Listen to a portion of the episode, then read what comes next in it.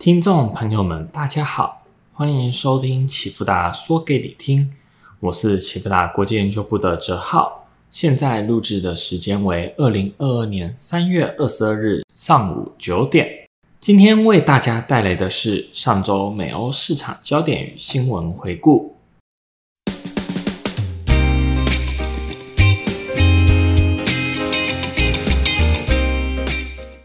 上周趣闻大概就是《华尔街日报》三月十五日的报道。报道称，沙地阿拉伯正在与中国讨论透过人民币结算石油交易。由于美国总统拜登限制了对沙地阿拉伯的军售，又在该国受到伊朗恐怖分子攻击时无所作为，沙地阿拉伯愤怒地转向人民币。尽管这个协议断断续续谈了六年。但从来没有像此刻如此接近达成协议。拜登或许会成为1970年代布列登森林体系瓦解以来，让美国美元陷入最大危机的总统。结果，三月二十日，美国爱国者飞弹就送到沙地阿拉伯的手中了。果然，唯有沙地阿拉伯可以如此威胁美国。这边讲讲为什么美国对沙地阿拉伯如此礼遇。时间拉回到第二次世界大战即将结束，当时欧洲打完第二次世界大战，日本气力已尽，许多传统国家已经灭亡，也有许多新生的国家。残破的旧帝国与废墟中建立的新民族国家的货币到底价值多少，没人知道。而且两次世界大战后，各国货币兑换黄金的管道受到严重阻碍，因此，一九四四年七月。四十四个国家聚集在美国布列顿森林公园，召开联合国和盟国货币金融会议，史称布列顿森林会议。会议结论包含：各国的货币不准随意贬值，以维持固定汇率并促进贸易。固定汇率这里划线是个重点。会议中也成立国际货币基金组织 （INF） 与国际复兴暨开发银行 （IBRD）。或称之为世界银行 （World Bank） 两大机构，透过这些组织来执行战后的重建与发展计划。不过，组织并非本次重点。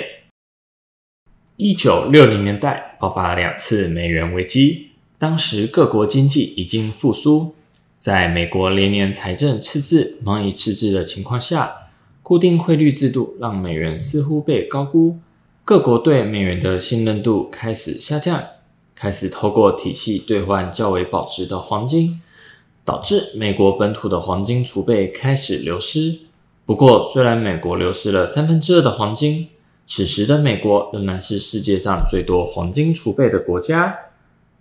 到了一九七一年，美国拒绝向他国的中央银行出售黄金，此时布列顿森林体系名存实亡。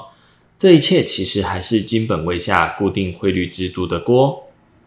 这时，主要货币皆出现升值，美元地位开始受到动摇。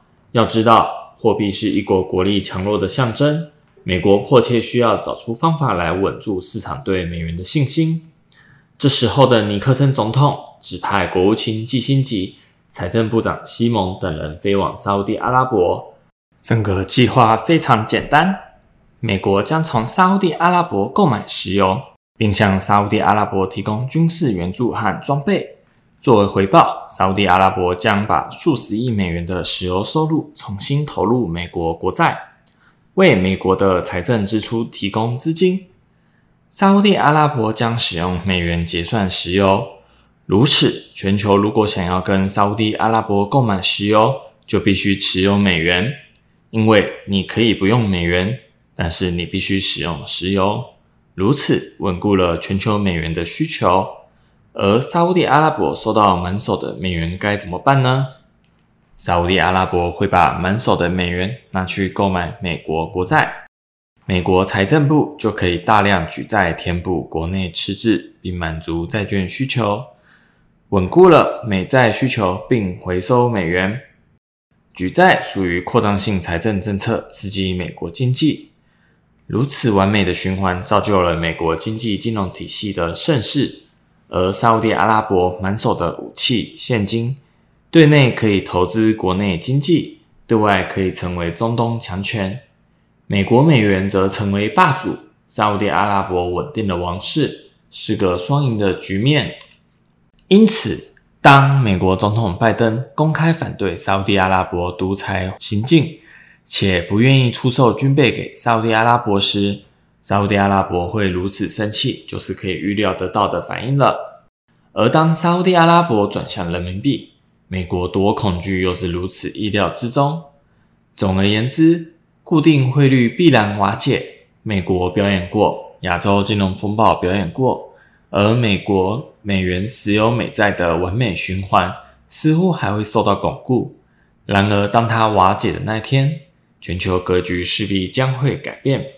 其他新闻方面，上周三月十七日星期四，美国联总会 （FOMC） 货币政策利率决议公布，将政策利率目标区间向上提升二十五个基点。联总会主席鲍威尔说明了下次会议可能缩表。